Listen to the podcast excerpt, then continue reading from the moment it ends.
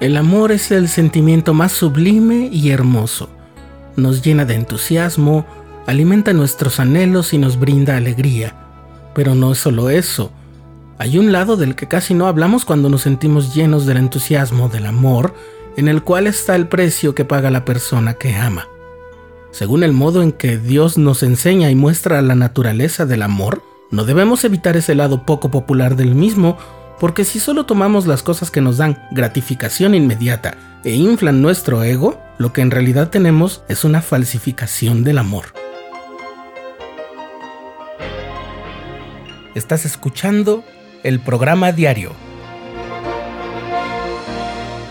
presentado por el canal de los santos de la Iglesia de Jesucristo de los Santos de los Últimos Días.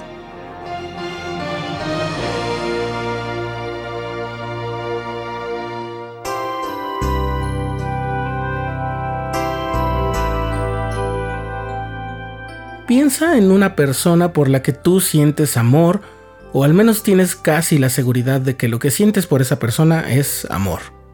Sí, piensa en esa persona especial que tan solo con hacerse presente en tu pensamiento ya te hace sonreír.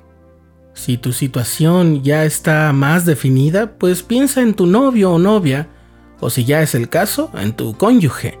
Aunque por supuesto también puedes pensar en otros miembros de tu núcleo familiar, en esta ocasión voy a encaminar el tema hacia las relaciones de afecto como el noviazgo, el compromiso y el matrimonio, porque de ello dependen muchas maneras en que el plan de nuestro Padre Celestial nos bendice.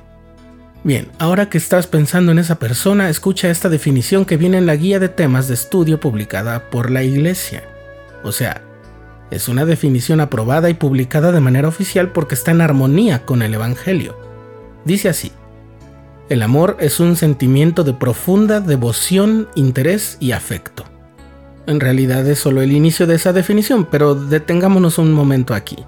Estoy casi seguro de que la mayoría puede entender plenamente la parte que habla de la profunda devoción. Consiste en admirar, sentir entusiasmo y dar respeto a alguien por las cualidades de una persona. Básicamente podríamos decir que es lo que detona o dispara la fiesta de emociones que identificamos como el amor en su etapa de enamoramiento. Luego viene el interés. Sentir interés por alguien es nuestra afición o nuestra inclinación a esa persona. Y eso significa cariño, simpatía también. Por supuesto aquí es donde nace el deseo de la reciprocidad, es decir, de ser correspondidos. Finalmente, la definición del amor que comenzamos a leer menciona el afecto, que es el estado de ánimo favorable que sentimos por esa persona, lo cual se traduce en aprecio, la valoración positiva y el respeto. Bien, si comenzaste pensando en esa persona y meditando sobre esta definición del amor, ahora ya debes estar comenzando a hacer un examen muy sincero. Pero debo advertirte que el amor verdadero es algo difícil de sentir, encontrar, desarrollar y mantener porque también abundan versiones reducidas, simplificadas y manipuladas del amor por todos lados. Pon mucha atención porque aquí el examen debe ser más sincero.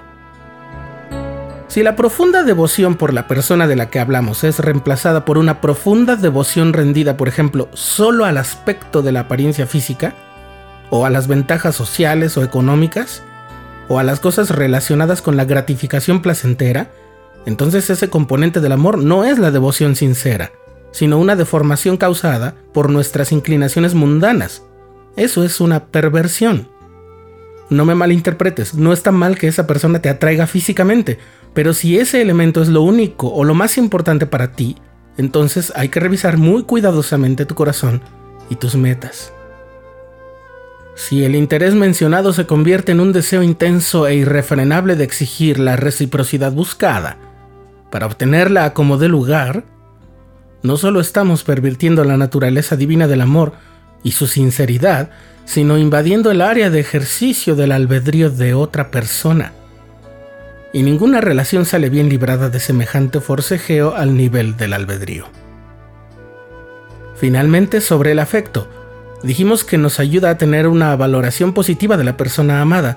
¿Has notado cómo a veces parece que el amor hace que las personas estén un poco inclinadas a perdonar o a pasar por alto defectos que pueden ser leves o graves incluso? Bien, eso es por el afecto que sentimos. Tendemos a pensar siempre lo mejor del ser amado, aunque no sea perfecto. Si este afecto llega a obnubilar nuestra mente ante actitudes y conductas graves y peligrosas que nos ponen en riesgo espiritual y físico, ya no estamos en terrenos del amor verdadero. Pero por otro lado, si ese afecto es reemplazado por la tendencia opuesta, la de enjuiciar y valorar negativamente a la persona que decimos amar, ahí no hay nada de amor, porque ello puede derivar en celos, desprecio, maltrato, insultos y violencia. ¿Notas cómo la frontera entre las cualidades del amor verdadero y las señales de sus falsificaciones es una línea muy delgada? Eso se explica así. Todos los seres humanos tendemos a procurar la mayor cantidad de sensaciones agradables posibles y de evitar la mayor cantidad de experiencias desagradables. Y el amor se trata de compartirnos a nosotros mismos, de romper un poquito nuestra individualidad, y eso no es fácil. Pero aquí te va la clave para distinguir esa frontera brindada por el resto de la definición que comenzamos a leer. La muestra más grande del amor de Dios por sus hijos se encuentra en la infinita expiación de Jesucristo.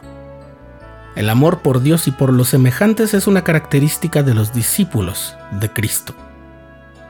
Así es, el terreno del amor verdadero es el que sigue el modelo de amor cristiano, como el de Dios por sus hijos, como el de Cristo por todos nosotros. Y el terreno de las falsificaciones es el terreno del egoísmo donde solo importo yo y lo que me pase a mí. El elder Neil A. Maxwell, que fue miembro del Quórum de los Doce Apóstoles, escribió en un artículo lo siguiente. Repetidas veces los profetas han advertido de los peligros del egoísmo, el excesivo interés por el propio yo. La distancia entre la constante autocomplacencia y el adorarse a uno mismo es más corta de lo que se cree. El obstinado egoísmo es en verdad rebelión contra Dios, porque como lo amonestó el profeta Samuel, como la idolatría es la obstinación.